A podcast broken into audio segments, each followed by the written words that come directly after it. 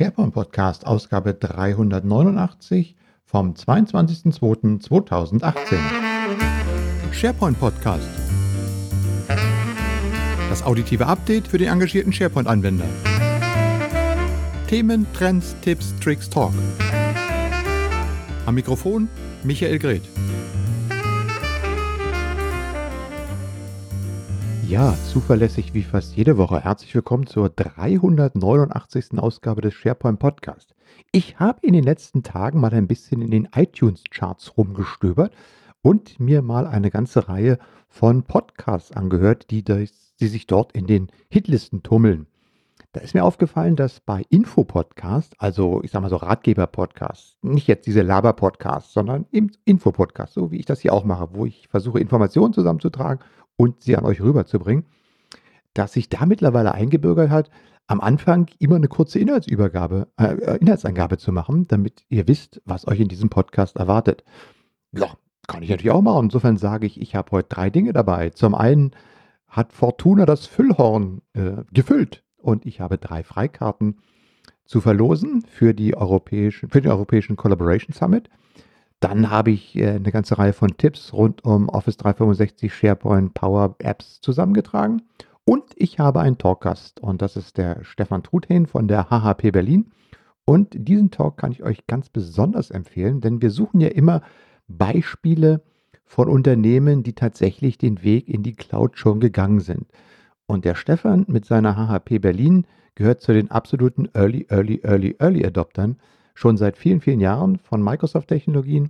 Und was er dabei erlebt hat, das könnt ihr ein bisschen später hören, denn zunächst wenden wir uns mal den, dem European Collaboration Summit 2018 äh, in Mainz zu. Ja, und der findet vom 28. bis 30.05. statt. 28. ist Workshop-Tag, 29. und 30. ist der Konferenztag. Wir haben hier schon letztes Mal im Podcast drüber gesprochen. Es gibt einen Community-Rabatt auf die 180 Euro Eintritt von 20 Euro. Also für 160 Euro könnt ihr dort euch anmelden, aber ihr könnt auch noch ein bisschen warten. Denn bis zum 28.02. verlose ich hier drei Freikarten für den European Collaboration Summit. Einzige, was ihr wie üblich immer machen müsst, ihr müsst eine kleine E-Mail schreiben an sharepointpodcast.outlook.de mit dem Stichwort ECS 2018 und dann kommt ihr in die Verlosung rein und ich hoffe, ihr gewinnt dann. Und wir sehen uns dann, denn ich werde auch dabei sein.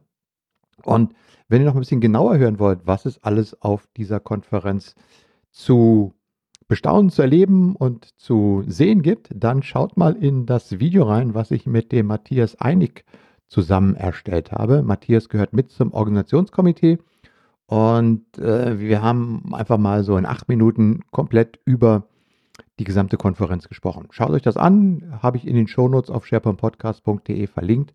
Und ähm, ja, dann viel Erfolg und viel Glück bei der Verlosung der Freikarten. So, dann schauen wir als nächstes mal in meine Tipps rein und äh, fangen wir mal damit an. Ähm, ich habe so ein paar Sachen zusammengesammelt, die hier praktisch in der letzten Zeit in meinem OneNote aufgelaufen sind. Zum ersten, ihr kennt ja alle die Office 365 Roadmap. Und ähm, es gibt jetzt mittlerweile die Möglichkeit, diese Roadmap-Daten als ähm, Excel-Datei herunterzuladen. Mhm.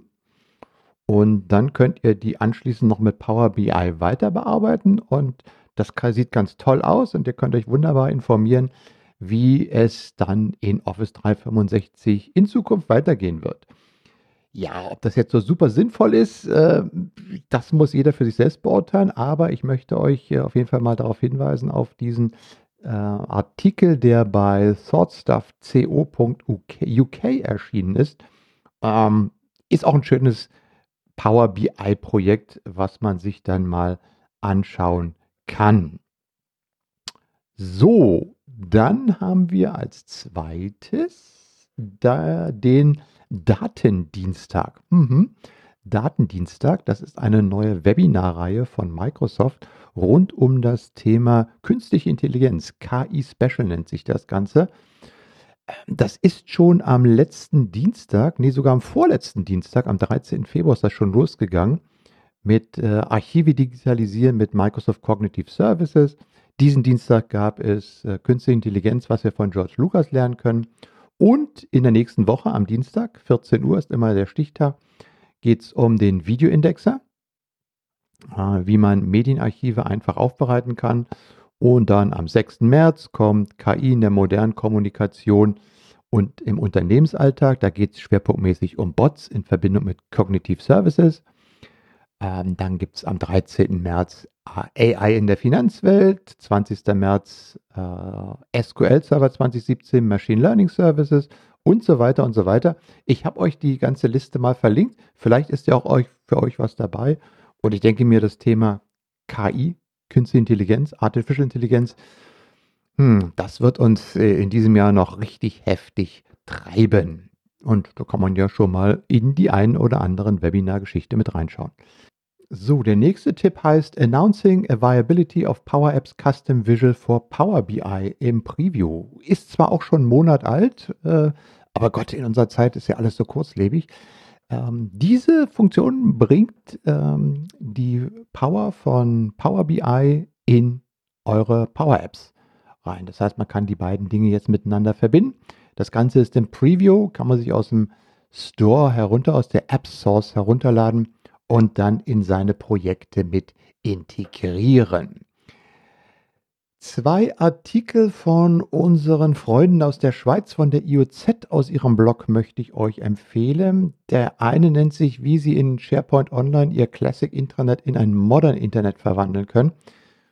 Ähm, ein Thema, was uns in diesem Jahr auch noch sehr intensiv beschäftigen wird. Äh, das geht nämlich darum, wie man äh, mit dem Modern Design in SharePoint, mit SharePoint Online, mit den Funktionen von Community Sites, mit den kommenden Hub Sites auf seinen Seiten bessere Intranets bauen kann äh, und wie das Ganze dann in Office 365 umgesetzt werden kann.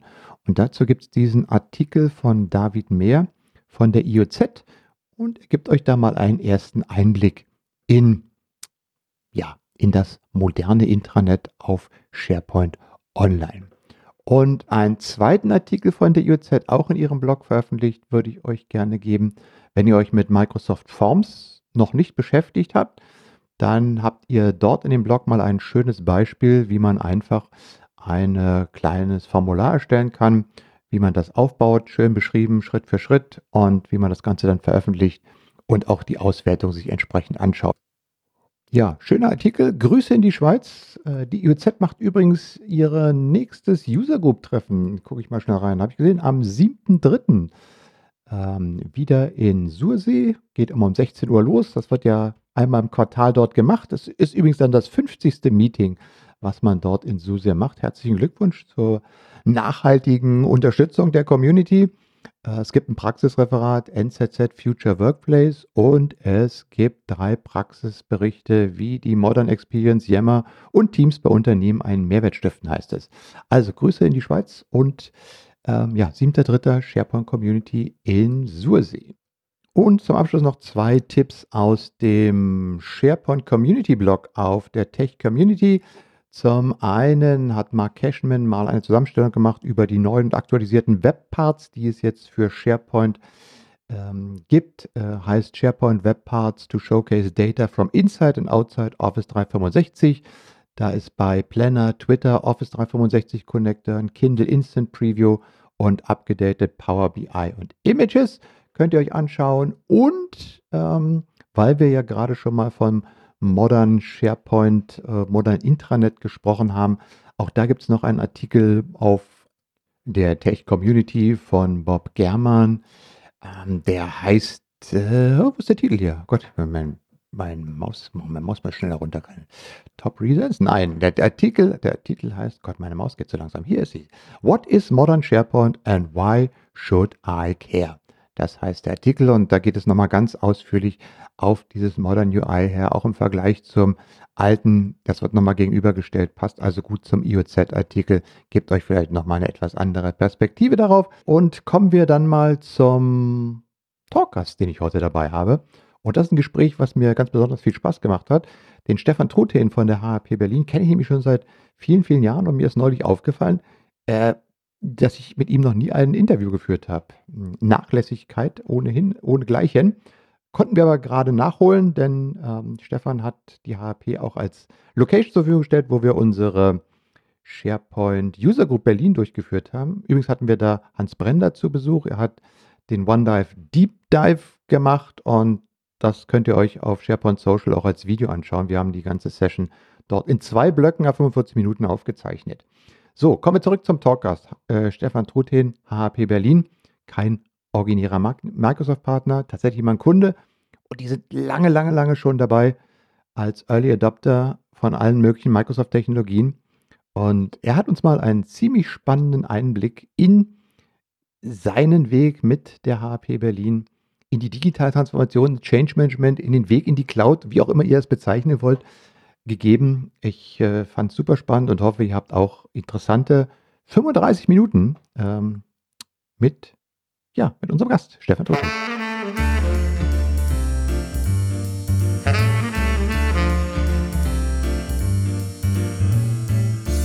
Ja, mein Name ist Stefan Duthen. Ich bin äh, seit 17 Jahren bei HB Berlin, mittlerweile als Geschäftsführer Gesellschafter und äh, ja, bin hier verantwortlich, wenn ich immer so schön sage, für Herz und Lunge der Organisation. Ich äh, sorge also dafür, dass hier alles am Laufen ist und äh, die Ingenieure stellen quasi die Gehirne unserer Organisation dar. Ja, und ich muss sagen, äh, nach 388 Folgen ist mir neulich schlagartig aufgefallen, dass äh, wir noch nie ein Interview gemacht haben, obwohl ich hier bei euch hier schon war. Wir haben hier schon mal in, in eurem Greenscreen-Studio SharePoint-Sendung produziert. Wir sind heute hier, machen abends unser User Group-Treffen.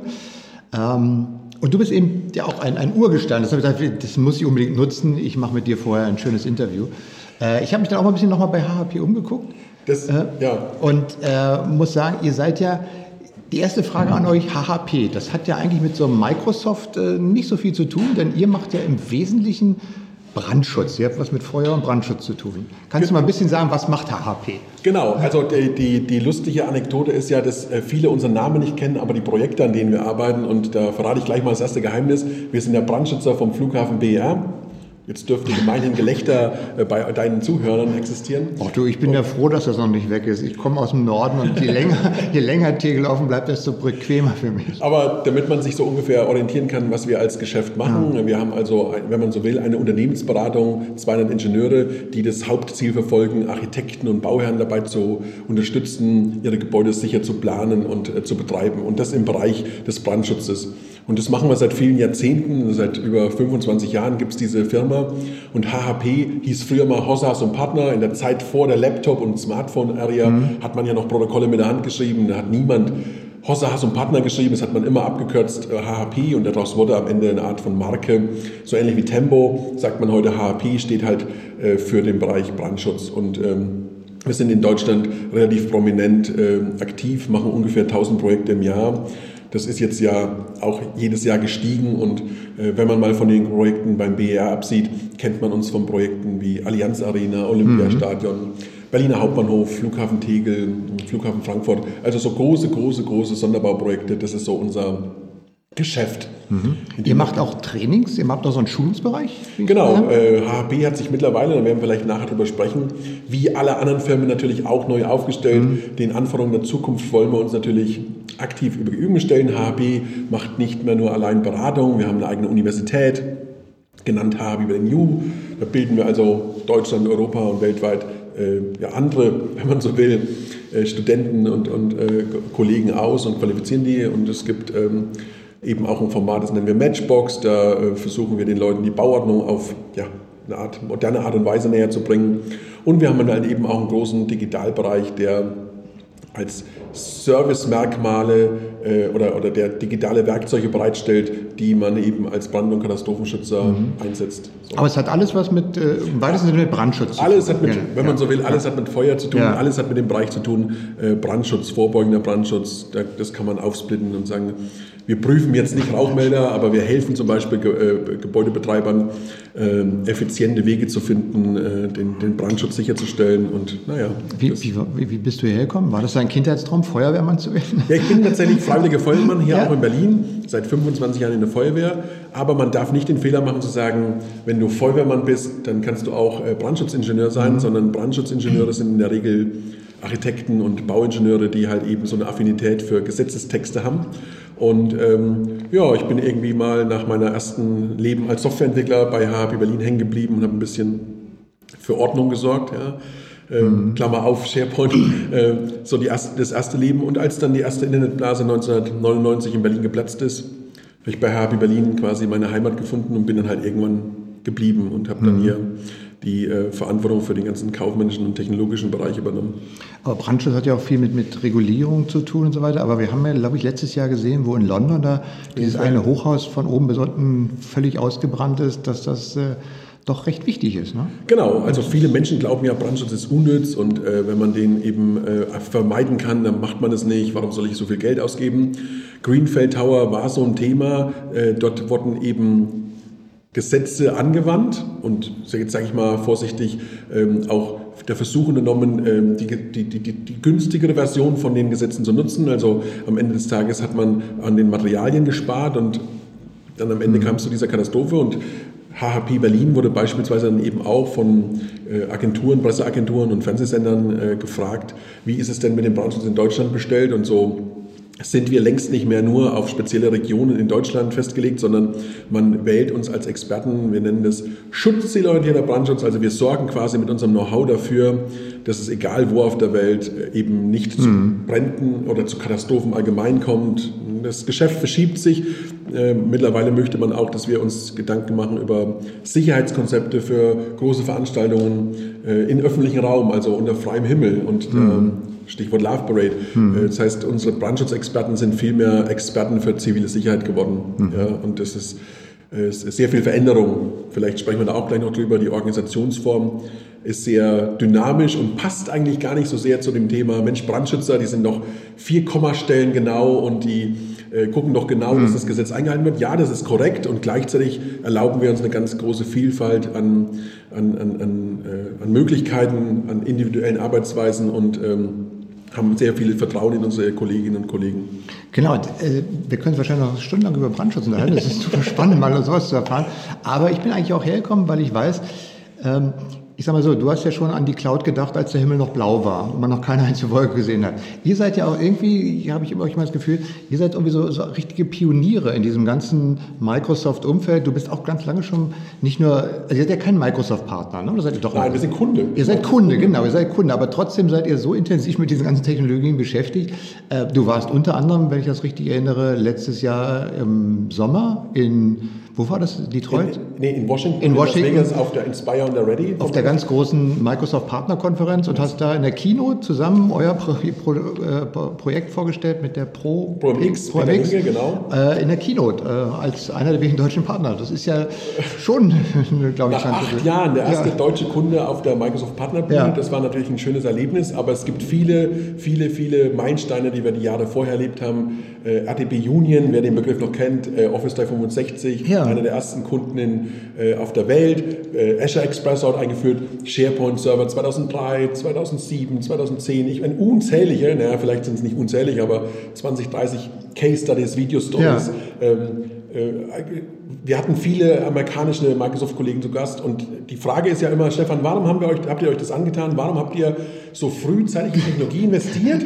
Ich beantworte nimmst, mal du nimmst die Frage, die, Frage, die, Frage genau. die, ich dir jetzt neu stellen wollte. Wie, wie, wie bist du dazu gekommen? Warum haben Sie früh angefangen? Genau, und äh, ganz simpel, ganz am Anfang stand einfach die Not, versetzt euch in meine Situation, ihr kauft quasi Softwarelizenzen, damals hieß es dann noch äh, eCal Suite, ja. Mhm. Und dann gebt ihr so viel Geld für Lizenzen aus und sagt euch, ja, wenn ich das Geld für die Lizenzen ausgebe, dann will ich auch alles benutzen. Mhm. Ja?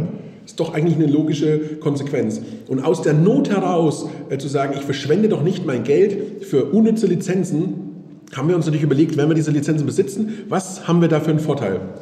Und geboren noch lange bevor man Begriffe wie Azure oder Cloud prägte, habe ich gesagt, für uns muss IT ein Betriebsmittel sein. Und weil wir eben Microsoft meinen, waren, haben wir gesagt, Microsoft als Betriebsmittel. Denn ich habe immer versucht zu sagen, als Metapher, ein Handwerker würde nie mit 30 Jahre altem Werkzeug äh, ein hypermodernes Bad bauen. Er würde immer die neuesten Technologien einsetzen, die neuesten Werkzeuge, weil er sagt, die brauche ich, um optimal zu arbeiten. Und so kann ich auch sagen, ein Wissensarbeiter bei HHB Berlin hat das Anrecht darauf, immer die neuesten Technologien zur Verfügung zu haben, um produktiv zu arbeiten. Übrigens, mhm. Satya Nadella hat dann nach Jahren dann auch gesagt, wir wollen ja eigentlich, dass wir mit unseren Technologien die Leute dazu bringen, dass sie mehr erreichen, achieve more. Mhm. Äh, lustig, dass wir quasi da auch auf Augenhöhe oder auf, auf Länge, auf, auf, auf der gleichen Level liegen. Und tatsächlich äh, ist dann quasi eins zum anderen gekommen. Wenn man PCs von Dell beispielsweise beschafft und eine Lizenz dazu nimmt, will man auch die Funktionen alle nutzen. Äh, und ich habe dann immer den Anspruch gehabt, dass wir nicht das nur als leere Hüllen in der Firma haben, sondern dass wir einen hohen Nutzen daraus ziehen. Und dann kam halt auch hinzu, dass die Organisation durch seine fachliche Arbeit so stark gewachsen ist, dass wir gesagt haben, wir können uns zum einen aufgrund des Marktdruckes nicht Wasserkopfstrukturen leisten, IT-Abteilungen mhm. und so weiter, sondern wir müssen äh, sorgsam mit unseren Ressourcen umgehen. Und da kam immer auch die Erkenntnis, äh, dass wir gesagt haben, ähm, eigentlich können sich kleine Firmen wie HP Berlin, damals 10, 20, 30, 40 Mitarbeiter, können sich solche Systeme wie SharePoint und äh, damals noch äh, OCS oder Link oder Exchange, Exchange einfach ja. nicht leisten, mhm. den Unterhalt eigentlich gewährleisten. Und wenn wir diese Systeme bei uns einführen, traditionell on-premise, dann haben wir sehr viel Aufwand damit, diese Systeme am Laufen zu halten und können uns wenig darauf konzentrieren, diese Systeme eigentlich zur Nutzung zu bringen. Und als dann am Horizont Services erschienen, die gesagt haben, wir betreiben das für euch, war für mich die Wirtschaftlichkeitsrechnung nicht, nicht nur klar, dass ich sage, ja, äh, äh vielleicht spare ich damit. Aber für mich war nie klar, nie, nie wichtig, dass wir damit was sparen, sondern was kann ich damit eigentlich erreichen? Mich auf die Wertschöpfung konzentrieren, mhm. die HHP dazu bringen, dass wir mit Hilfe der bereitgestellten Technologien, ich meine, ich erinnere mich dann an Bücher wie Nicolas K., IT doesn't matter, ähm, als es darum ging zu sagen, ey, ist doch eigentlich wie Wasser und Strom und letztendlich kommt es doch auf den Inhalt an und nicht auf die mhm. konfigurierten Hüllenservices, sag ich jetzt mal, wie verrückt. Was haben wir alles gecustomized? Eigentlich gar nicht notwendig. Es entscheidet, wie schnell du deine Mail zum Kunden bringst. Mhm. Und dann kamen viele Erkenntnisse Stück für Stück. Und ähm, bevor wir aber zu der Cloud kommen, haben wir uns ja auch viel früher als alle anderen für Dienste entschieden, die auch ähm, damals schon exotisch waren. Ich meine, wir haben mit äh, CRM 4.0 experimentiert, mit ähm, SharePoint Server 2003. Richtig Durchbruch wird es dann mit äh, SharePoint 2007, wo wir überlegen, was haben wir da für Customizing gemacht. Das ist, ist interessant, weil äh, zumal ihr habt natürlich dann auch einen extrem steinigen Weg mitgemacht. Wir wissen ja, die ganzen frühen Versionen, die waren für damalige Zeit waren die schon relativ ähm, fortschrittlich, aber natürlich von, von der Produktivität her. Wenn du sagst, technisch waren die wahrscheinlich auf dem Stand, aber äh, von, von, von Produktivitätszuwachs. Also sie zu betreiben schwierig. war ungeheuer schwierig. Ja. Man muss sich halt, also zum einen kann man sagen, warum haben wir so früh mitgemacht? Weil ich mir immer gesagt habe, je früher eine Firma wie HB Berlin mitmacht, umso eigentlich bessere Position haben wir auch gegenüber zum Beispiel potenziellen Partnern oder der Microsoft. Je früher, der frühe Vogel fängt den mhm. Wurm und dann kann man sagen, das hat uns sehr viel die Möglichkeit gebracht, aus erster Hand zu verstehen, welchen Mehrwert diese Produkte bringen. Okay, also einmal dabei, immer dabei, könnte man sagen. Das zweite war dann äh, die Tatsache, dass wir gesagt haben, wir beschaffen die ja nicht zum Selbstzweck, weil wir sie nett finden, sondern weil wir wirklich glauben, wir können da doch einen Vorteil generieren. Und dann hat man, haben wir diese Sachen natürlich auch immer mit einem gewissen Sinnhaftigkeit versucht einzuführen. Aber wie viele andere auch, macht man natürlich so traditionelle Fehler. Man glaubt zum Beispiel, man müsse die Arbeitsweise der HB Berlin nicht anpassen, mhm. sondern, also nicht verändern, sondern das SharePoint muss so weit verbogen werden, bis es den Arbeitsweisen der HB Berlin genügt. Und man sollte auch immer unbedingt ganz viel Geld für äh, Branding und Customizing ausgeben und Funktionen dazu programmieren, die so sensationell cool sind, weil man sagt, wenn die mal funktionieren, äh, dann ist alles toll. Ja, heute ist man natürlich schlauer, man weiß, wir wissen zum Beispiel, mhm.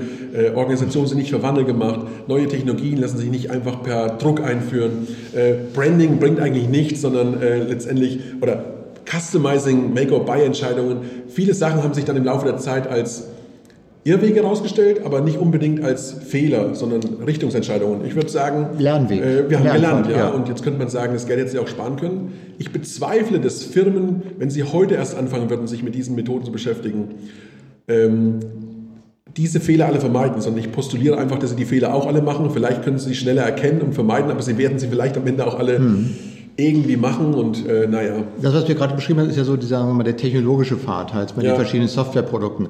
Auf der anderen Seite wissen wir heute, wir reden ja alle über das beliebte Change Management, über die anpassende Unternehmenskultur. Das muss, muss ja bei euch auch schon relativ früh stattgefunden haben, weil damit die Leute überhaupt da mitmachen. In der Tat, ja. In der wie, Tat. wie hast du das umgesetzt? Na, wir haben schon, ich, ich erzähle oft die Geschichte, dass wir schon 2009 angefangen haben, uns die Organisation es gab gewisse Sachzwänge und ich rate jedem, wenn er sich heute beschäftigt, immer mit dieser sensationellen Why-Frage, äh, äh, Start with Why, wirklich zu überlegen, warum muss ich das eigentlich tun? Und HHP hatte nur bestimmte Faktoren, die wir äh, äh, verändern mussten. Wir hatten zum Beispiel das Thema, Mitarbeiter haben, hätten die Firma verlassen, weil sie glaubten, sie haben nicht die Perspektive in der Organisation, weil sie sagen, bestimmte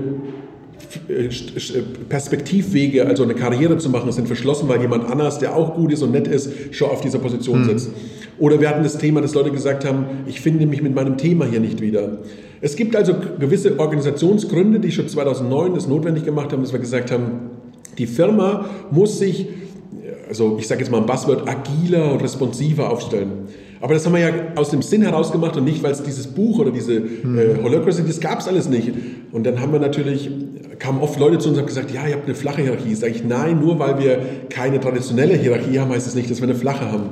Nur weil wir transparent sind, heißt das nicht, dass wir basisdemokratisch sind. Also unter diesem subsumierenden Begriff New Work haben wir sehr viele Erfahrungen gesammelt und die HAP hat also eine eigene Programmiersprache dann entwickelt. Wir nennen die H-Sharp, abgeleitet von HHP und Sharp von C-Sharp, haben gesagt, wir haben eigentlich Methoden entwickelt, die uns dabei helfen, die Organisation immer wieder neu zu programmieren. Und tatsächlich muss man sich die HHP heute wie so eine Art Jacuzzi vorstellen. Alles blubbert, es braucht mhm. ab und zu frisches Wasser, aber letztendlich haben wir die Organisation in einen Zustand von höherer Beweglichkeit versetzt und können sehr viel schneller, sehr viel mehr Chancen nutzen. Mhm. Zum Beispiel haben wir heute äh, Talente aus über 14 Nationen bei HHP Berlin beschäftigt. Das wollte ich gerade fragen. Wie sieht es bei der Mischung der Mitarbeiter aus? Über 50 Prozent sind Frauen, also 54 Prozent Frauenquote ja. in einem Brandschutzbereich, mhm. in dem man wirklich sagt, das sind doch eigentlich nur Feuerwehrleute. Naja, mhm. sind es nicht, sind Bauingenieure, aber allein das, äh, das sind wir sehr stolz. Wir messen nicht viel. Eine der Quoten, die wir messen, ist, oder KPIs, ist Birth Rate per Year. Wie viele mhm. Geburten gibt es? Mhm. Wir haben also, und das muss man sagen, die IT nie zum Selbstzweck eingeführt, sondern die IT soll uns dabei unterstützen, die Vielfalt unserer Organisation erst möglich zu machen weil wir glauben, äh, die Menschen müssen mit ihren vielfältigen Kompetenzen und Ideen in der Organisation hm. äh, repräsentiert sein. Und das kann man nicht managen, schon bei 200 Mitarbeitern nicht, wenn man einen Chef oben hat, der sagt, ich weiß alles, ich kann alles und ich steuere alles, sondern es geht nur, wenn man Werkzeuge einsetzt, die einem dabei helfen, die Talente mit ihrer Vielfalt im Blick zu halten. Ich sag hm. mal Stichwort Jammer, ich sag mal Stichwort Ressourcendisposition im Dynamics CRM, ich sag mal im SharePoint Zugriff von überall, weil ich sage, hey, äh, warum soll es eine Bedeutung haben, wo ich sitze? Aus der Sicht eines Münchner Kollegen ist es völlig irrelevant, ob ich in Berlin in der Roterstraße sitze mhm. oder in meinem Heim. Mhm. Es geht um Vertrauen. Und sagen viele, ja, äh, was heißt denn das? Ich sage, naja, das sind ja so ganz simple Sachen. Wir, erlauben, wir glauben, dass unsere Leute äh, eben die Wertschätzung und das Vertrauen verdienen, dass sie äh, nichts Böses wollen, mhm. dass sie keine Fehler absichtlich machen. Und das heißt halt eben auch, dass sie vom ersten Tag an arbeiten können, wo sie wollen. Das heißt, dass sie im privaten Netz surfen können. Das heißt, dass sie mit ihrem Handys machen können, was sie wollen. Und das Lustige ist, sagen Sie, ähm, dass Sie sagen, diese Art von Vertrauensvorschuss im technischen und auch in anderen Bereichen hat die Firma in eine unglaublich tolle Position gebracht, dass unsere Leute überall Initiativen ergreifen. Und wie gesagt, dafür ist es essentiell notwendig, dass die IT-Werkzeuge jederzeit überall verfügbar sind. Und damit erschließt sich automatisch der Sinn, ja, dann kann es ja nur ein Cloud-Service sein. Seid ihr denn mit, mit, dieser Philosophie schon mal sozusagen auf die Schnauze gefallen? Habt ihr da schon mal wir machen, viele, wir machen viele Erfahrungen. Von mir aus kann man auch sagen negative. Ja, na und? Ähm, ja, aber irgendwas, was jetzt sagen wir, mega kritisch gewesen ist oder wo Sie sagen, das sind halt irgendwie so der, der Verschleiß, der passiert halt, das auf dem Weg gibt es auch mal. Ja, du, du kennst es ja. sicherlich. Viele Leute sagen immer, ja, ich will selbstbestimmt arbeiten. Und äh, natürlich hast du die Herausforderung, und die ist in, in äh, unseren Arten von Organisationen viel höher als in anderen, dass diese Leute, die für sich sagen, ich kann selbstbestimmt und frei arbeiten, heißt ja nicht, ich arbeite für mich alleine, sondern ich habe eigentlich einen höheren Kommunikationsaufwand. Mhm. Und wieder kommt das Beispiel, da brauchst du halt IT-Werkzeuge, die diese Kommunikation möglich machen. Und heute gibt es halt solche Metaphern wie Working Out Loud und was weiß ich, was es alles gibt an Werkzeugen. Aber wenn man mal drüber nachdenkt, warum man sich verändert und, und wo man herkommt, sind viele Sachen, finde ich jetzt im Nachgang fast schon logisch. Und ähm, jetzt im Nachgang würde man manche Sachen halt immer anders machen. Aber ja, hätte, hätte, Fahrradkette, ja. berühmter Spruch. Ja. Ich, ja, bei, ich, bei, vielen diesen Methoden, noch, ja. genau, bei, bei, vielen diesen Methoden, die man so sieht, die jetzt so populär sind, Working Out Loud und so weiter, wenn man sich die mal anschaut, was da passiert, dann sagt man sich, also, also sagen wir, mit einem halbwegs gesunden Menschenverstand kann man das machen. Aber es ist trotzdem brauchen viele einfach wirklich tatsächlich eine Anleitung, um da überhaupt hinzukommen oder den Anstoß einfach mal ja, dazu geben, weil es nicht von sich selber aus machen. Ja, weil möglicherweise der Sinn dafür nicht da ist. Mhm. Also wenn ich quasi in Organisationen nur diese Metaphern oder diese Tools einführe und den Leuten aber äh, vorenthalte, warum ich das tue. Äh, das stelle ich oft fest, wenn mich andere Kollegen fragen, kannst du mal mit uns äh, sprechen, kannst du uns mal trainieren, kannst du mal einen Vortrag halten. Ich sage, warum wollt ihr eure Organisation zu, einem, äh, zu einer flexiblen Organisation haben? Warum wollt ihr äh, neue Arbeitsweisen einführen? Warum wollt ihr Coworking Spaces bauen? Hm. Ja, keine Ahnung. Ja, das so. ist, machen andere auch so. ja, ich sage, wenn der Sinn irgendwie nicht klar ja. ist, auch bei diesen Buzzwords mit digitaler Transformation, wenn die Firma 100 Jahre existiert, dann wird es schon Grund haben, warum sie ähm, möglicherweise sich jetzt ein bisschen schwer tut, die neuen Sachen zu benutzen. In der Regel kann man sagen, Organisationen sind nicht für Wandel gemacht. Wenn sie ihren Zweck erfüllt haben, dann lösen sie sich halt auf. So bitter es ist, mhm. ja, Quota gibt es aus gutem Grund nicht mehr. Wenn man verzweifelt versucht, seine Organisation zu verändern, dann äh, wird man feststellen, naja, das ist gar nicht so einfach, äh, weil wo es Gewinner gibt, gibt es Verlierer, die Menschen haben Angst vor Machtverlust. Systemisch muss man fast sagen, wir haben uns sehr, sehr viel mit Soziologie-Themen beschäftigt. Digitalisierung oder die digitalen Werkzeuge, auch von Microsoft, machten für uns erst solche Diskussionen überhaupt möglich. Hm. In der Kombination mit Sinnstiftung und unserem Wunsch zu sagen, da draußen gibt es einen Markt, der will von uns bedient werden und wir können das nicht mit traditionellen Methoden hatten wir also sehr viel äh, Erfolge und Erfahrungen gesammelt. Wir geben dieses Wissen auch an viele weiter. Wir haben hier Learning Journeys, wir kriegen Besuch von Großkonzernen aus international. Würdest du sagen, verrückt, was hier rumläuft?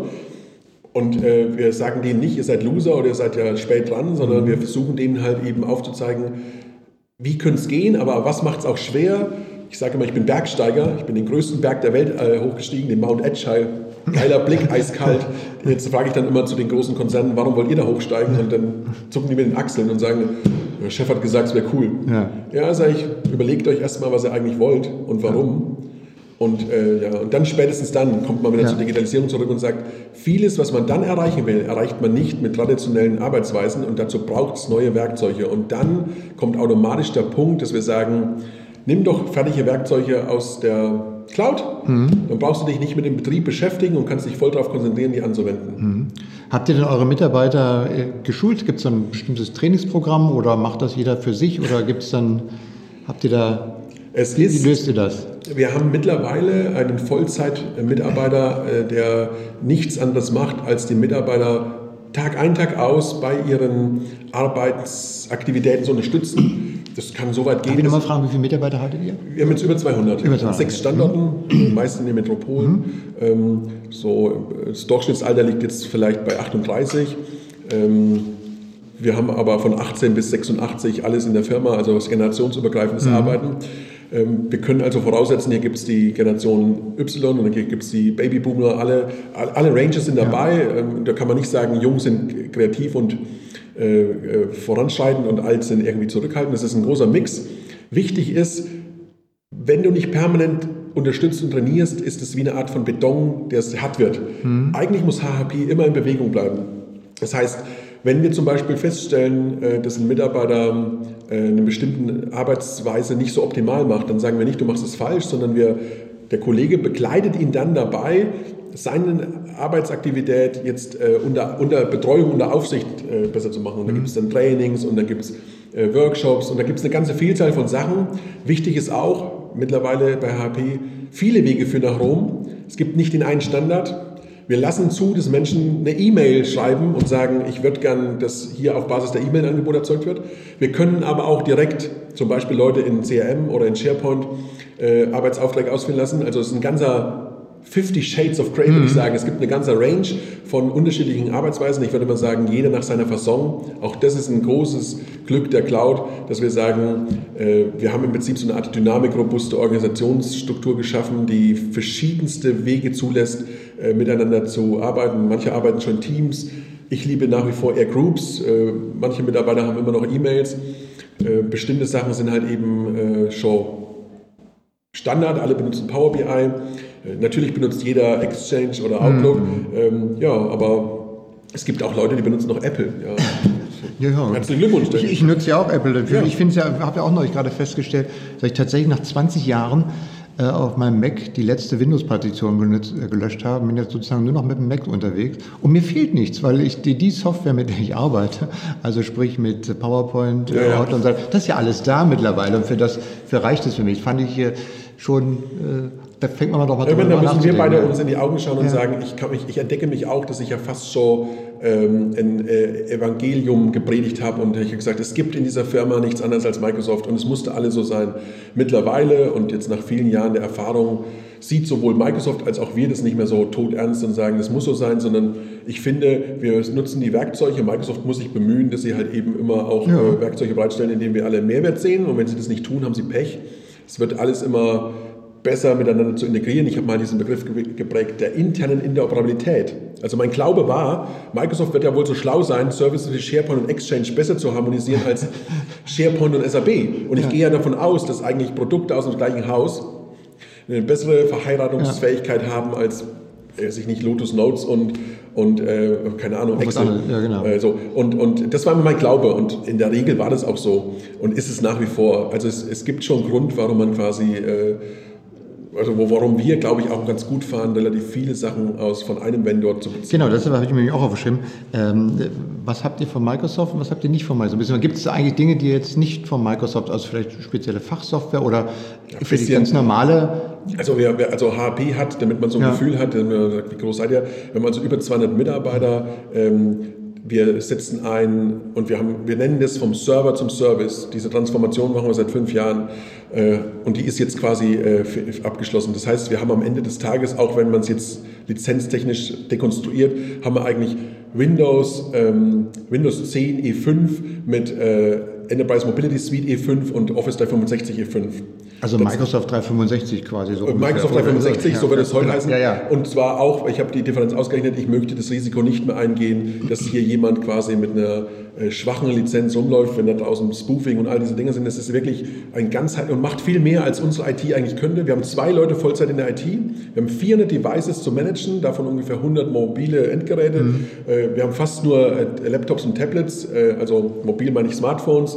Da sind wir auch jetzt nach der achten Generation auf Android umgeschwenkt. Ansonsten haben wir als Vendor Dell, der uns quasi alle 24 Monate neue Devices zur Verfügung stellt. Evergreen Approach, kein Leasing, keine äh, Finanzierung, sondern am Ende quasi eine Subscription. Office 365 E5 ähm, obendrauf, dazu noch Dynamics 365 für äh, den ganzen kaufmännischen Part inklusive Ressourcendisposition und äh, das ganze ja, Warteschlangenmanagement und was weiß ich, da machen wir sehr viel. Power BI in maximalen Ausbau. Und dann gibt es ein bisschen exotisch Adobe, Creative mhm. Cloud und auch aus der Cloud und Autodesk und, und diese Themen, die wir für die 3D-Konstruktion brauchen, auch mittlerweile aus der Cloud als Subscription. Eigentlich alle Subscriptions. Ähm, in-house selbst äh, haben wir, wir haben abgelöst SharePoint nur noch in der Cloud. Wir hatten SharePoint Enterprise mhm. nur noch in der Cloud. Wir hatten Exchange Enterprise nur noch in der Cloud. Wir hatten noch ähm, damals Link, dann OCS, OCS R2, dann Skype, aber haben schon seit OCS R2 nur noch Telefonie äh, aus unserem mobilen Clients, also mhm. ne, nur Headsets. Ähm, die komplette Telefonanlage ist also seit, keine Ahnung, sieben Jahren komplett virtualisiert. Äh, da äh, haben wir noch einen Rest lokalen Server. Ansonsten betreiben wir sehr viel Services in Azure, auch äh, eher Services, keine Server. Äh, haben also in Amsterdam eine Express-Route-Anbindung. Ja, wir sind eigentlich eine pure Microsoft Company. Mhm. Und das ist auch gut so. also im Grunde ist IT so wie bei euch Strom, Wasser. Das kommt einfach genau. aus der Steckdose. Genau. Vielleicht solltet ihr mal hier um die Ecke bei der GroKo vorbeigucken. Die wollen ja auch äh, Internet jetzt in Deutschland sozusagen als wie, wie Wasser und Strom 2025 mit Glasfaser. Das in sieben Jahren. ja, da, ja, da mit eurer Erfahrung könnt ihr vielleicht ein bisschen was unterstützen. Das ist aber die, ist eine Internet Service, die wir halt betreiben. Ja. Und da haben wir natürlich gelernt, jetzt ähm, die, die, die, die Geschwindigkeit in der Cloud, das ist wie ein ICE, der an deinem Bahnhof vorbeifährt. Und ich habe immer gesagt, ähm, als wir noch traditionell lokal waren, wir müssen irgendwann diesen Sprung wagen auf diesen Zug, weil die Geschwindigkeit des des, des Veränderns, ich nenne mal jetzt Update-Zyklus, bei mhm. CRM alle sechs Monate, bei Office Client jeden Monat, ähm, das macht so seinen Sinn und wir müssen diesen Speed einfach mitgehen und da können wir nicht äh, mit Spezialanpassungen gewinnen. Und ehrlich nochmal, guck dir eine Mail an. Wenn du mir eine Mail schreibst, dann ist es nicht entscheidend, dass du in einem gecustomized Exchange die schickst, sondern es kommt auf den Inhalt an. Ja. Und guck dir meine Mail an, es kommt auf den Inhalt an. Ja. Am Ende des Tages äh, rückt es immer mehr im Hintergrund. Was du mit dem Zeug kochst, äh, bleibt dem Koch überlassen. Aus dem Wasserhahn kommt halt Wasser. Und wenn du ein SLA drauflegst, dann kommt halt warmes Wasser ja. drauf. Schauen wir ein bisschen in die Zukunft. Was, was äh, vermutlich werdet ihr auch mit diesen ganzen schönen neuen Spielzeugen, IoT, ja. Cognitive Services, auch, auch so. allem, werdet also, sowohl, ich, sowohl intern jetzt, also für die Arbeitsorganisation, aber auch, ich denke mal, in Richtung Brandschutz. Das ja, ja, genau. genau, genau. Was läuft also, da? Äh, lass mich da nochmal sagen, ja. dass wir halt oft gefragt werden, was ist für euch digitale Transformation? Und unsere, äh, unsere Definition war halt, erstens, braucht HHP Berlin eine agile Arbeitsorganisation oder eine sich schnell wandelnde Arbeitsorganisation mit Hilfe digitaler Werkzeuge. Ja, braucht sie, weil sehr viele neue Trends am Markt schnell entstehen. Ich sage mal Stichwort Flüchtlingsheime, die waren für sechs Monate Trend. Oder jetzt, wir haben mit dem Verbundsystem, also es gibt Trends, die müssen wir schnell nutzen, deswegen brauchen wir eine bewegliche Organisation und Werkzeuge innerhalb der Organisation helfen uns. Das ist das traditionelle Business, Produktivität. Mhm. Und dann hat HHP Berlin vielleicht auch schon als Vorreiterrolle ja, als mittelständische Organisation mit über 20 Jahren Erfahrung stellt sich plötzlich hin und sagt, ja, eigentlich sind wir gar kein Kunde von Microsoft, eigentlich benutzen wir diese Dienste und eigentlich sind wir ein Partner. Mhm. Aber ISV, wir entwickeln ja keine Software als Framework, wir sind ja kein Consultant da mehr.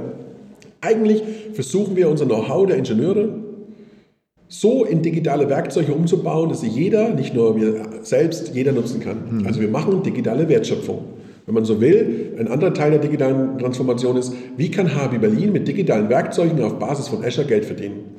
Und damit ihr da mal alle ein Gefühl habt, heute, wenn ihr diesen Podcast mhm. hört, geht mal in eure äh, Büros morgen oder heute schon und guckt mal, ob da Feuerwehrpläne hängen. Und dann hängen zum Beispiel an der Wand irgendwelche Fluchtpläne. Das mhm. machen wir auch, ist ein Service von uns. Und überlegt euch mal, in 20 Jahren, wenn eure Enkelkinder euch fragen, hey Opa, was war eigentlich Papier? Und dann sagt er, Papier, Informationsspeicher, Gutenberg, was weiß ich. Ja, Opa, habe ich schon längst gegoogelt.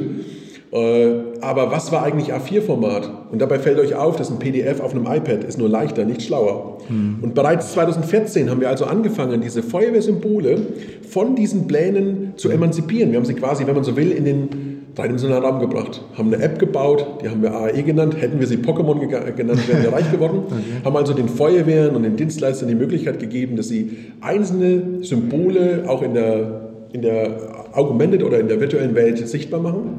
Und dabei gemerkt, dass das ja auch Sensoren sind, nämlich heute IoT, haben uns mit der Frage beschäftigt, Einfluss von Echtzeitdaten auf den Zustand sicherer Gebäude. Haben eine Digitalplattform auf Azure gebaut, die es uns erlaubt, wie eine Art Meta-Cloud die Datensilos von Sicherheitsbehörden mit den Datensilos von Betreibern zu vernetzen und können so quasi redundanzloser und latenzloser Informations, sicherheitsrelevante Informationen zwischen äh, Akteuren der zivilen Sicherheit austauschen. Mhm. Denk ein bisschen abgehoben als Beispiel. Stell dir vor, du hast ein Feuer in einem Hochhaus oder ein Feuer in einem Hotel. Die Feuerwehr kommt zukünftig angefahren und äh, während sie Alarm, Alarm bekommt, sagt das System, das Haus hat 80 Zimmer, davon sind 70 belegt, 15 sind Rollstuhlfahrer. Heute wissen die nichts von diesen mhm. Informationen. Die wissen nur, wir fahren zu einem Hotel. Und ähm, wenn die Gebäude immer eine Legende werden, dann müssen wir diese Informationen, die sicherheitsrelevanten, auch für die ja, Anbieter der Daseinsvorsorge sichtbar machen. Und das ist eigentlich unser Geschäftsmodell. Und das Coole ist, dass wir auf Basis der digitalen Services, zum Beispiel von Microsoft Cloud, äh, wirklich auch überall auf der Welt skalieren können. Und hm. das ist im Vergleich zum 19. Jahrhundert, wo wir kein Geld hatten, zum Beispiel ein Schiff auf Kiel zu legen, plötzlich mit fast null Grenzkosten können wir plötzlich gegen eine, äh, unsere Produkte überall auf der Welt bereitstellen. Hm. Wirklich easy plötzlich. Und haben als Fundament eben eine skalierende Cloud-Lösung und sagen halt auch, es brennt überall auf der Welt gleich. Und jetzt können wir unser Know-how in die Welt exportieren. Wir sagen, wir exportieren unser Wissen, nicht unsere Gesetze. Und da kommt dann wieder, es ist fast schon wie so eine Art Yin und Yang, dann poppt dann irgendwo auf der Welt neuer Bedarf auf. Und es ist super einfach für uns, in diese Regionen zu expandieren, unsere Unternehmensphilosophie, mhm. unsere Geschäftsmodelle dorthin zu bringen und mit Hilfe von Cloud-Services relativ schnell und günstig arbeitsfähig zu sein. Wo seid ihr da schon tätig? Nein, wir, HHP arbeitet überall auf der. Also ja. wir haben einen Footprint überall auf der Welt. Natürlich ist unser Fokus Deutschland, aber wir haben in Dalian, Twin Towers, haben wir mal Hoch, zwei Hochhäuser gebaut. Mhm. Das liegt so äh, nördliches China, Peking, Shanghai, in Spanien, Argentinien, ach, fast überall auf der Welt, auf der Antarktis und in Afrika und ähm, natürlich in den Emiraten, überall. Ähm, so, es ist also der Bedarf für schutzzielorientierte Brandschutzkonzepte, der mhm. ist gigantisch. Es wird in den nächsten 30 Jahren auf der Welt so viel gebaut wie in den letzten 3000. Ungefähr 90 Prozent des Betons werden in äh, Asien gegossen. Wir erwarten bis 2013 100 Megacities in Afrika mit mehr als 20 Millionen Einwohnern. 2030. 2030. Ja, ja.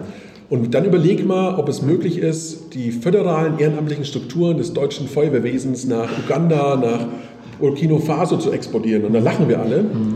Und vielleicht ist es auch gar nicht das Konzept, traditionelle Sicherheitsarchitektur zu exportieren, sondern vielleicht ist es das Konzept, ein Verständnis für Physik und Architektur, also echtes Nation Building in die Welt zu tragen, sagen, wir zeigen euch, wie Physik und Natur überall auf der Welt funktioniert, macht eure eigenen Gesetze, nutzt unsere Technologien nachhaltig, also wir nennen es Sustainable Safety äh, herzustellen. Ja. Und wie gesagt, dieser, diese Ideen, die haben wir ja heute schon seit Jahren in die Tat umgesetzt und Stück für Stück bewegen wir uns vorwärts und haben einfach, muss ich wirklich sagen, äh, durch das frühzeitige Nutzen dieser ganzen Technologien auch immer wieder gelernt, äh, was war eigentlich die Erkenntnis? Was haben wir gelernt? Mhm. Es war nie so, dass wir gesagt haben, wir haben gescheitert. Natürlich wären wir froh gewesen, SharePoint 2003 in 2007 zu migrieren mhm. und zu sagen, da hast du keine Overhead-Kosten und es geht gleich los. Natürlich hätten wir uns gewünscht, 2007 äh, zu 2010 einfacher zu migrieren. Und natürlich hätten wir uns gewünscht, wir hätten es sehr viel einfacher, die äh, Anpassungen von SharePoint 2013 einfacher in die Cloud zu migrieren und vielleicht das, die ganzen Metatext, die wir damals mhm. mühselig gebaut haben, jetzt nicht zu sagen, ah, eigentlich ist jetzt Groups und OneDrive besser. Natürlich äh, äh, hätten wir all diese Fehler äh, gerne vermieden, aber wer nichts macht, äh, Man lernt ja dann lernt diese ja. Erkenntnisse ja. nicht. Also ich bin tief davon überzeugt, dass nur vom Zuschauen gar nichts passiert. Und das Anwenden selber ist dann am Ende ja auch nicht so schlimm. Also muss halt Aber das Lerntempo erhöht sich, ne? Durch es ist eine, ist eine, Last für ja. die, äh, kann man sagen, und das sind wir eigentlich auch nur Vorreiter. Es ist eine echte Herausforderung, äh, dass die Menschen lernen müssen, immer beweglich zu bleiben. Ein Mensch ist ein Gewohnheitstier und wenn er sich was wünschen könnte, möchte er natürlich Verlässlichkeit. Und jetzt muten wir ihnen auf Android und iOS, im, im, mhm. es gibt ja kein Windows Phone mehr, im Tagestakt kann man sehen, werden 20 Apps geupdatet. Und das nehmen wir alles hin. Mhm. Und auch wenn man sich jetzt mal die Microsoft Cloud anschaut, die hat auch einen schönen Speed, hat man eigentlich im Monatstakt, ich bin jetzt im Fastring, also ist ja noch schneller, äh, hat man eigentlich permanent neue Funktionen. Und das muss man erstmal wollen. Man muss die Bereitschaft an den Tag legen, diese Sachen zu erkennen. Man muss auch erkennen, dass Microsoft eigentlich ja nur die Leute dabei unterstützen will, dass die sinngetrieben mehr Erfolg haben. Mhm. Aber viele Organisationen sind noch gar nicht so aufgestellt. Die haben eher das Ziel, ein vorgegebenes Ziel mit minimalen Mitteln zu erreichen, also zu optimieren. Und äh, solange eben diese Menschen in einer Welt leben, in der sie mit dem Minimalprinzip Kosten sparen wollen, machen bestimmte Werkzeuge natürlich auf diese Organisation keinen Sinn. Mhm. Und da bin ich mittlerweile fast so ja, politisch, indem ich sage, wir müssen natürlich auch in den Köpfen der Leute eine große Veränderung herbeiführen. Aber da ist viel Sorge am Markt. Ähm, die, die, die Digitalisierung verdrängt. Ja? Wir haben hier jetzt Cognitive Services im Einsatz, haben Bots gebaut, helfen den Feuerwehren dabei, im Falle von Katastrophen mit Hilfe von Bots ähm, die Notrufannahme schneller in den normalen Zustand zu führen und doch die äh, Bilderkennung äh, Alarmeinsätze zu vermeiden. Mhm. Und das ist ja so ein typisches Beispiel für, ach ja, das macht Sinn. Wenn du aber versuchst, diesen Bot in der Firma einzusetzen, um dir einen Callcenter zu sparen, denken alle, will ich jetzt meinen Job? Ja. Ja, ja, ja und dann brauchst du natürlich Unternehmensführer, die digitales ja. Mindset haben und sagen, hey, die Welt ist doch viel größer als das, was wir heute tun. Wir könnten neue Chancen nutzen.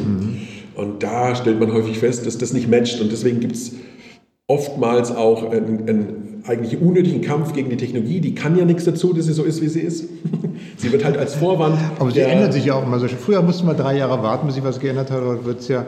Er ist ein Strudel, es ist ein, ein, ein, ein Tsunami ja. an Möglichkeiten. Es ist verrückt, was man alles mittlerweile erkennen muss. Ich, ich habe eins, ich jetzt, ich wollte zum Schluss nur fragen, ähm, die drei wichtigsten Erfolgsfaktoren aus deiner Erfahrung hier heraus die du denkst, mit auf den Weg der digitalen Transformation zu geben. Eins habe ich auf jeden Fall schon mitgenommen. Das war dein Ansatz, dass du gesagt hast, ich will nicht dieses ganze Customer und so weiter. Es geht darum, es muss Sinn machen. Es muss wirklich, es muss eine Funktion haben. Es muss wirklich im Betrieb nicht die Technik dominieren, sondern der Einsatzzweck. Das ist genau, also das, das, ist einfach mal äh, äh, Tipp, Tipp Nummer eins, ja. aber die Frage überrascht. Jeder ja. muss erst mal nachdenken. Tipp Nummer eins, hast du schon mal recht. Äh, pass auf, Leute, stellt euch immer wieder die Frage, sinngetrieben, warum will ich das jetzt tun? Mhm. Ja? Und wenn ihr so eine Antwort bekommt von euren Kollegen, militärische Begründung mit vier Buchstaben, ist so, dann sagt ihr nein, auf diese unsinnige Frage werde ich nichts mehr, oder auf mhm. diese unsinnige Antwort werde ich nichts tun. Also macht es Sinn. Das zweite, da gebe ich dir auch recht, ähm, befreit euch von diesem Menetegel, man muss immer alles für die Firma speziell anpassen. Also das hilft keinem. Ich, ich weiß, liebe Kolleginnen und Kollegen, ihr Admins da draußen, eure Kompetenz war über Jahrzehnte gefragt und es ist nicht schön, äh, von unfähigen Chefs oder Fachabteilungen in die Ecke gestellt zu werden und sagen, wenn wir mal in der Cloud sind, brauchen wir euch nicht mehr. Ich kann euch nur motivieren, äh, also in der Kombination mit setzt auf Standards und sorgt dafür, dass ihr diese Standards versteht und anwenden könnt. Dann habt ihr eine Perspektive und ihr seid viel beweglicher. Und äh, drittens würde ich sagen, lasst, lasst zu, dass euch, dass euch Sachen, ähm, also dass, dass ihr mit diesen Sachen immer zu tun habt. Also lasst erprobt Sachen. Der Begriff Fehler oder der Begriff Versagen, der gilt nicht mehr. Mhm. Man testet Sachen aus und wenn sie scheiße sind, sage ich mal, dann lässt man sie halt weg. Na und? Na mhm. und? Ihr werdet feststellen, dass wenn Microsoft feststellt, Produkte werden nicht genutzt, dann stellen sie diesen Service ein. Das machen die radikal. Ja, das gibt Das haben sie mit Windows Phone gemacht, das machen sie mit allen möglichen Services und es liegt daran, dass es kein Mensch benutzt. Na und? Mhm. Ja, dann äh, bewegen wir uns halt weiter. Wie können diese Werkzeuge, die wir dort benutzen, dazu genutzt werden, unsere Organisation erfolgreicher zu machen? Und da, das ist eigentlich das, dass wir uns bewegen. Und ich als Unternehmensverantwortlicher gebe meinen IT-Kollegen immer wieder äh, das Gefühl, dass ich ihnen vertraue, dass sie eigentlich die, diejenigen sind, die diese Services bereitstellen und dass sie nicht ihren Job deshalb verlieren, weil wir jetzt eben billiger aus der Cloud kommen, sondern wir brauchen sie als, die Amis würden sagen, Enabler. Wir brauchen diese Leute, weil äh, diese, diese Services am Laufen und äh, interoperabel zu halten, das ist auch eine Challenge. Mhm. Aber wir brauchen sie nicht, um Logfiles zu prüfen, wir brauchen sie nicht für Backups, wir brauchen sie nicht mehr irgendwie für Windows-Deployments, wir brauchen sie nicht irgendwie für Setup-Routinen. Das ist alles alte Welt. Mhm. Was wir brauchen, sind irgendwie äh, Kollegen, die da in der Lage sind, dass diese Dienste Evergreen immer zur Verfügung stehen. Das ist eigentlich meine, meine Botschaft an euch, Zuhörer hier draußen. Das war wunderbar. Vielen Dank, Stefan. Das heißt, ähm, es war wirklich super interessant, mit dir zu sprechen, insbesondere weil man ja auch merkt, wie ihr diesen ganzen langen Weg gegangen seid und du ja wirklich hier aus gelebter ähm, Erfahrung spricht. Wie sagt, äh, gibt es auch bei den Feuerwehrleuten so, einen, so einen Gruß, so wie Weidmannsheil oder so? Gut Brand, äh, äh Feuer, gut ähm, Lösch? Oder äh, gibt es sowas? Äh, gut Schlauch rufen wir, glaube ich, immer. Also bei den Feuerwehrleuten, ja, hier bei HHB würde man sagen, immer eine Handbreit äh, Feuerlöscher hinein, keine Ahnung, es gibt keinen Brandschutzschule. Ja. Okay. Aber ja, danke. danke. Alles klar. Vielen Dank nochmal.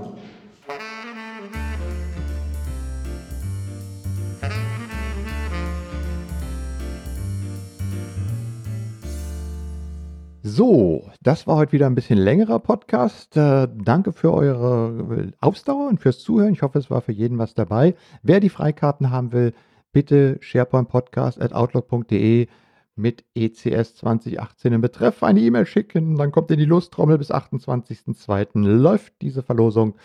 Und ansonsten gibt es demnächst wieder die nächste Ausgabe vom SharePoint. Danke fürs Zuhören, sagt äh, und tschüss, bis zum nächsten Mal, sagt der Michael Gret.